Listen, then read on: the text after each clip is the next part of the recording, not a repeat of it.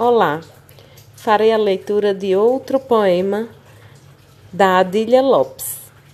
Esse se chama As Rosas com Bolores. Participação especial da chuva. Tenho sempre perto de mim, geralmente na minha mesa de cabeceira, um ramo de rosas. Todas as manhãs, a primeira coisa que faço quando acordo é observar atentamente as rosas, a ver se algum bolor poisou na pele das rosas. Quando isto acontece, é muito raro, mas eu gosto de coisas preciosas e sou paciente. Deixo de dormir para observar o crescimento desigual e lento do bolor.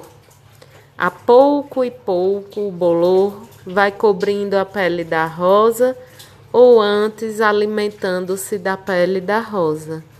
Adquire o feitio da rosa, mas a pele da rosa não está por baixo do bolor. Desapareceu.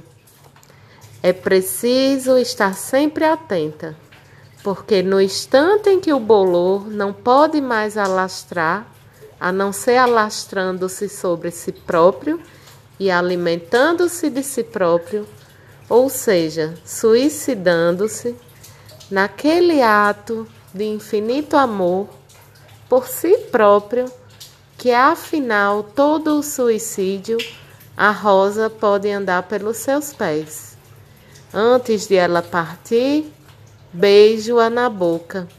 Depois ela parte e desaparece para sempre da minha vida. Então eu vou dormir, porque estou muito cansada. As rosas com bolores cansam-me.